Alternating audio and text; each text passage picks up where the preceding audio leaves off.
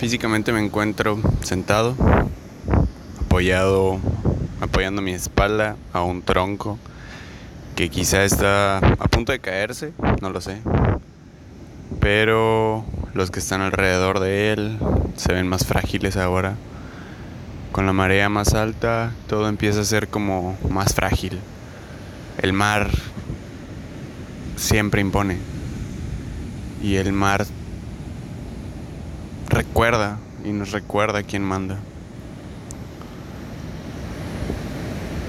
Al lado de mí hay una caguama que acabo de destapar con unas llaves, las llaves de la clínica.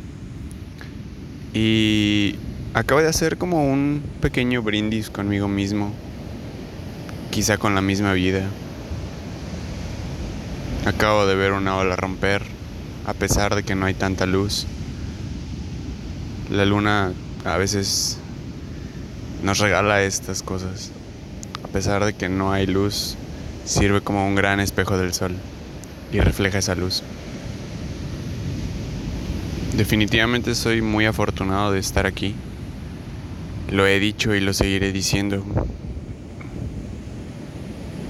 Y creo que una algo bastante lindo de mi vida es que año con año voy diciendo que o digo año con año digo que este fue mejor que el anterior.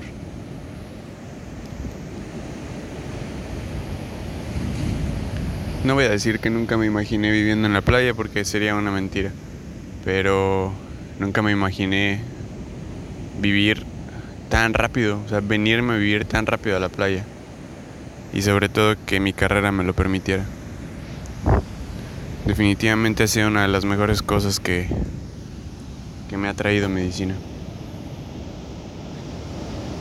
agradezco cada decisión que me ha traído aquí, definitivamente. Me siento muy afortunado, agradecido, bendecido, dichoso. Y con las estrellas brillando arriba de mí, emitiendo una ligera luz. Brindo por la vida.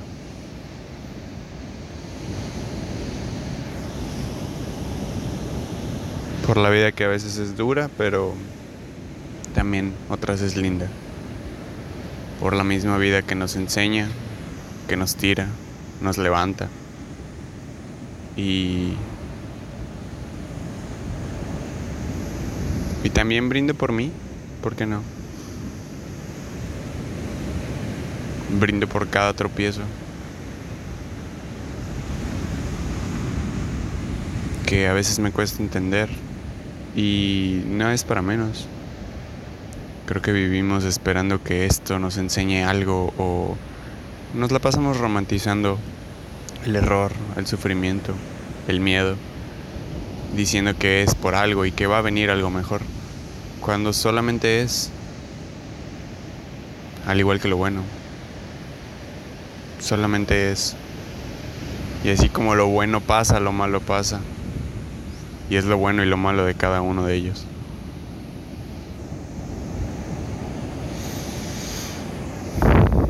En dos meses estaré despidiéndome de este lugar para no saber si voy a volver.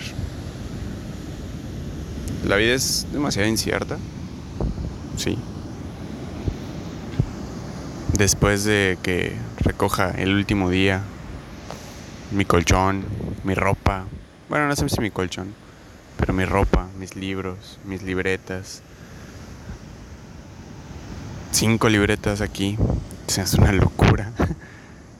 Eh, no sé si voy a volver. Por lo menos a Marota. Hay una posibilidad grande de que vuelva a la costa. Que la costa me abrace otra vez. Pero no sé. A partir de que cruce esa puerta, todo es doy pie a la aventura. A esa aventura y a esos sueños que por estar ahí, estar aquí, he pospuesto. Y también se escucha como si estuviera reprimiendo cosas, o sea, reprochándole cosas a medicina, pero no, no quisiera sonar así. Mm, simplemente me di cuenta de muchas de mis pasiones en el trayecto. Y me agradezco por, por hacerlas parte de mi vida y no ignorarlas. Sin duda me hace sentir como, como querido por mí mismo. como si no me hubiera ignorado. Y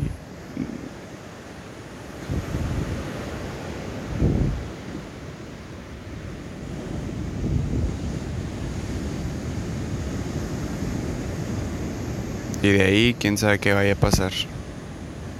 Tantos planes, tantas personas. Y quizá al final solo quede yo. Solo sea yo con mis planes, mis sueños. Y ojalá pueda seguir haciéndolos. No me... Creo que no busco felicidad, no busco paz, no busco busco miedo, no busco ansiedad. He dejado de buscar. Y considero que me he puesto a, vivir lo que, lo que la vida me presenta. Sea agradable o desagradable. Pero el hecho de estar buscando cosas nos aleja de estar viviendo. Es la paradoja. La misma paradoja de la vida. Y creo que cada uno lo entiende conforme va creciendo. Creo que cada quien con su realidad, con sus condiciones, con su perspectiva, con su curiosidad, sabe. O eso quiero creer.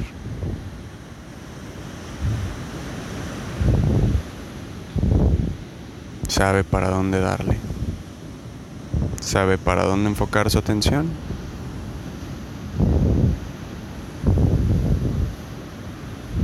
O a veces no. Es como la parte de dejarnos fluir de alguna manera. Hay cosas en las que tenemos poca injerencia y hay que saber dejar ir, dejar de empujar, dejar de luchar, rendirse y quitarnos la, la idea que llevamos arrastrando desde hace mucho, que rendirse está mal. Hay que saber cuándo rendirse, hay que saber cuándo ya uno ha dado lo mejor o lo que quería. No te tienes que matar por algo que no quieres.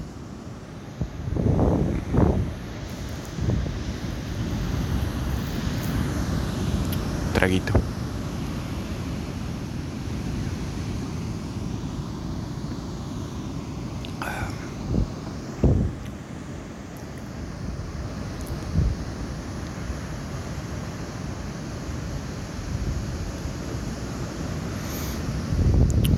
Está por acabarse el mes de mi cumpleaños. Y a diferencia del pasado, la neta, eh, me he notado muy presente en lo que vivo. He escrito muchísimo menos. Abril, finales de marzo, principios de abril. Bueno, no, finales de marzo y finales de abril, todo ese mes, escribí casi una libreta entera y lo que llevo de mayo son apenas un cuarto de ella. Entonces, sí es una diferencia notoria, pero que me mantiene tranquilo porque me he ocupado en estar viviendo. O quizá denota alguna mejoría en mi, en mi estado de ánimo, en mi forma de ver las cosas, de canalizar el estrés, de manejar la ansiedad, de organizar mis pensamientos, de ponerle pausa a tanto rush que, que tengo arrastrando y solamente decidir vivir, ponerle atención a mi cuerpo que quiere, saber que no necesito un café cuando solo necesito comer saber que necesito dormir cuando en vez de tomarme otro café, como aprender a renunciar a esas cosas que creemos que son gustos, pero se han vuelto adicciones, de alguna manera. No lo sé, quizá estoy exagerando. Tiendo a exagerar. He leído muy poco. Pero lo que he leído ha sido grato. Confortable. La neta está bien denso llorar en frente del mar. Y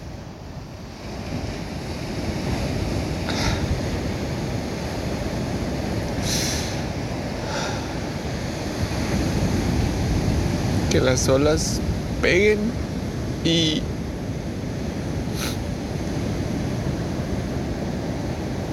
no poder decirle a nadie, güey, qué bonito.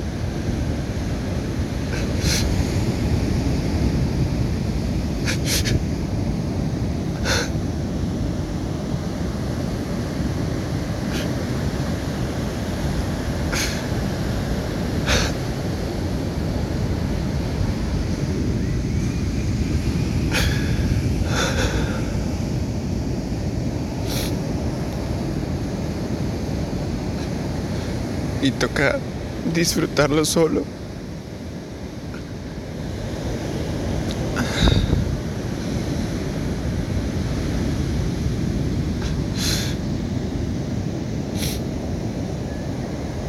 Este es el precio de... Quizá este es el precio de la libertad.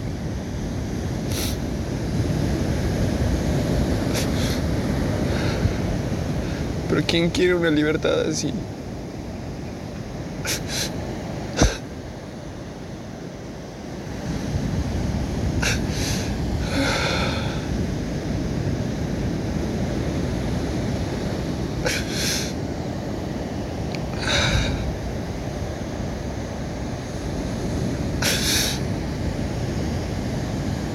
Aprovecha a esas personas que tienes cerca.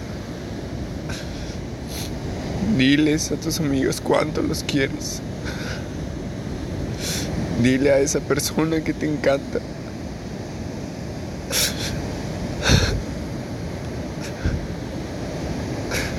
Porque la vida se te va. Y no sabes en qué momento se acaba. Y todo te lo quedaste.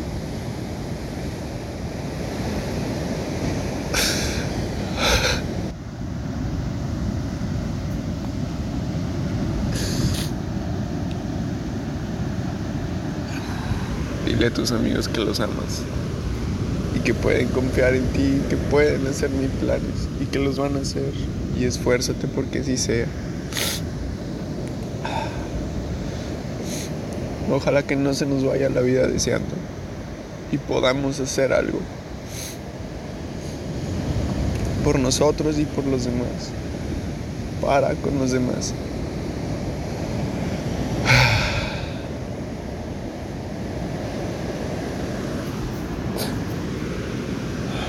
Con esto me despido. Soy Miguel Rendón. Esto fue el de Brian número 7. Nos vemos en el siguiente capítulo.